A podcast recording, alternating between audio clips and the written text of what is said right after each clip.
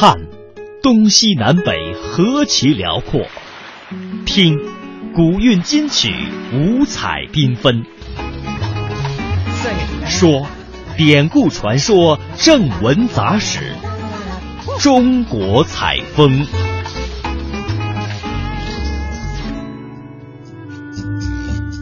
来到中国采风，九华山呢素有东南第一山之这之称，是我国四佛教的四大名山之一。接下来，我们一同走进九华山。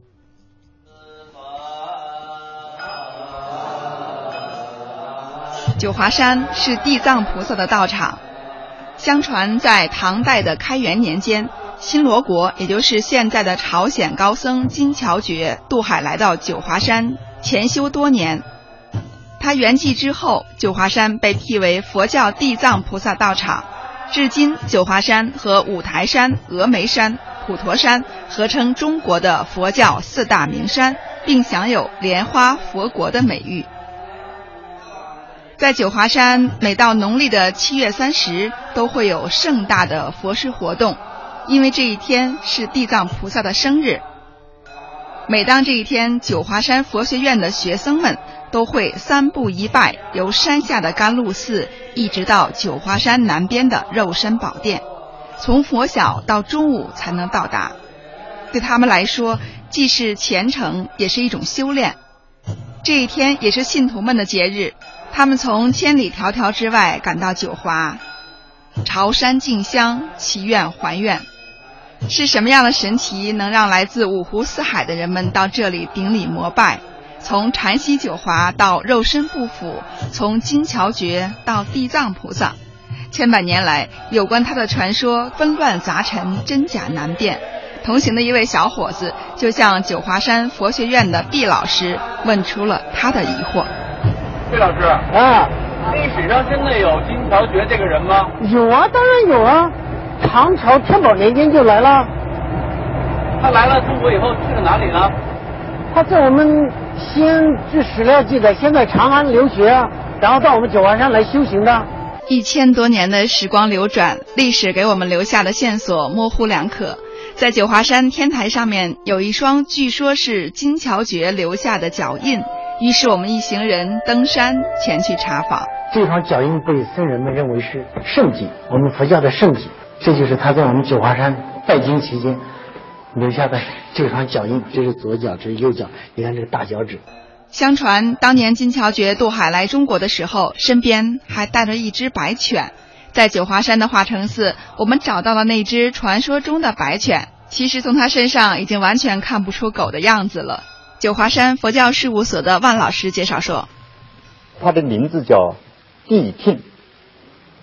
我们九华山人又把它叫做独角兽，啊，又叫做四不像。如今，这只传说的白犬已经成为了九华山民间的吉祥物，人们求助僧人为它开光，希望它能够消灾避邪、保佑平安。而它的主人金乔觉仍然是一个历史谜团。在化成寺的藏经楼，毕老师向我们介绍了关于金乔觉来历的一段文字。唐朝的时候啊。我们九华山有一位大隐士叫费冠清，他写过一篇文章叫《九华山化成寺记》。在这篇记里头呢，有关于金乔觉的记录。时有僧地藏，在新罗王子，顶耸旗鼓，躯长七尺。这后面有落法涉海泛舟，尔图，这就说明。九华山的金地藏是确有此人。在九华山的神光岭，相传是金乔觉修行和圆寂的地方。岭上的肉身宝殿是为了纪念金乔觉而修建的。传说金乔觉圆寂三年之后开缸，容颜如生，肉身不腐。肉身宝殿的住持圣父向我们介绍了金桥觉肉身的情况。他这个缸打开以后，盖在他头上的这个红布啊，有块红布啊，就是搭在他头上，坐在缸里面。这个红布都已经腐烂了吧？因为把这个布轻轻的一牵呢，就碎了，盖在他身上的红布啊就碎了。他这个身上好像这个护具啊，哎，那这个线都全部都断了，都断了。那么他这个身体为什么不坏？他这个身体是肉啊，是肉长的，这个但是的确就是这个样子。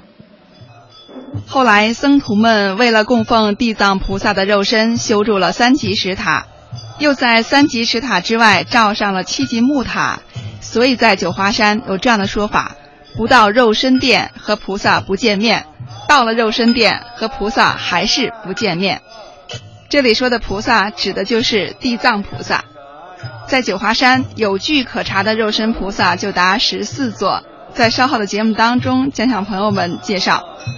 刚才我们一起了解的是地藏菩萨和九华山的关系。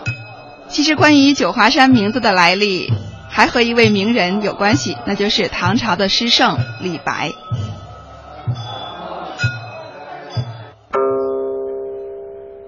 李白浪迹天涯，漫游四方，他走遍了祖国的名山大川。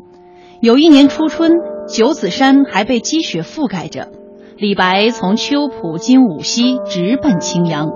他是应好友韦仲堪之邀来游九子山的。韦仲堪得知李白快到了，惊喜万分，连声对衙役吩咐道：“快快快快快随我去迎接谪仙！”皖南的初春，寒气逼人。韦仲堪一口气登上了清泉岭，他喘了口气，又下令来到五溪，安排好山珍美酒。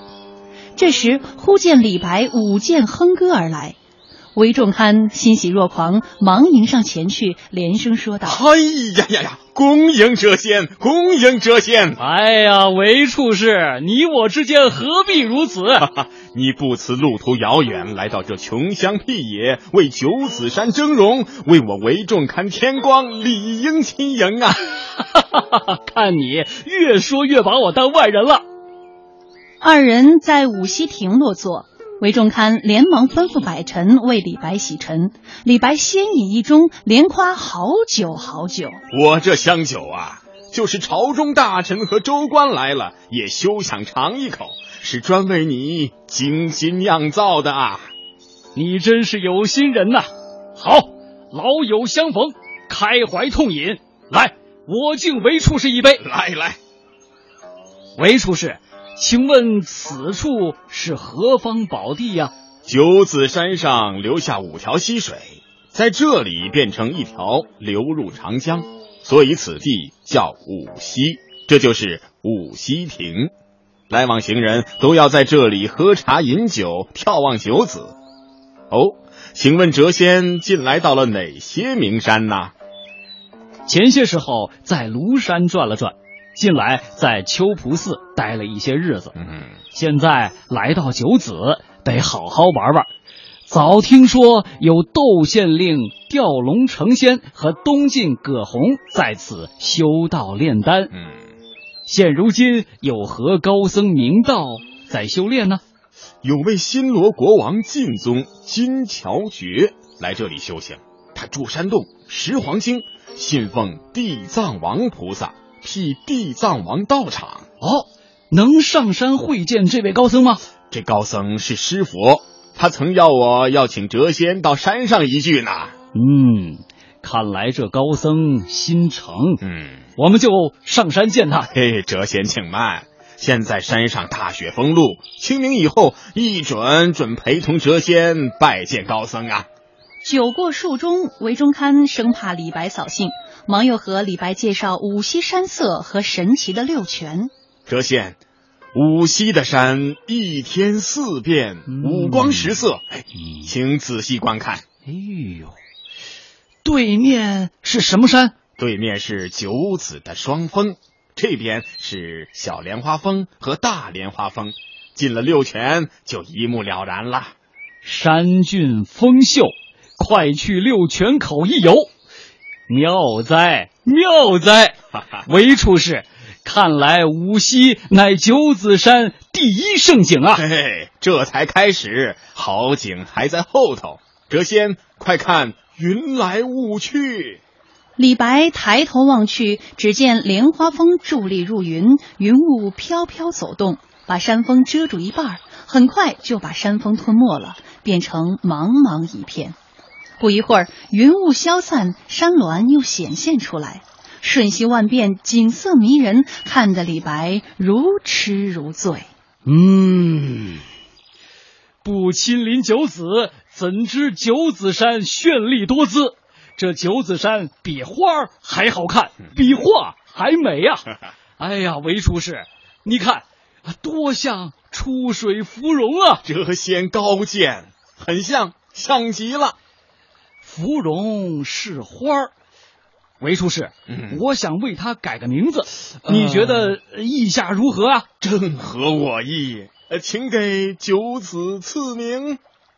改名九花，九华山好不好啊？九华山，好，太好了。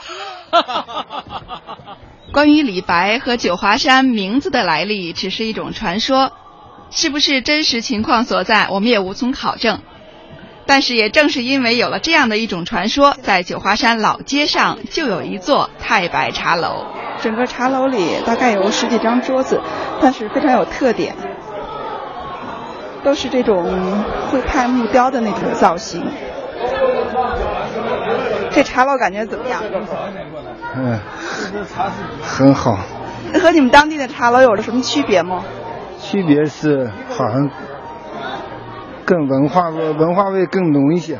因为时间的关系，我没有办法在太白茶楼坐一坐、喝杯茶，很是遗憾。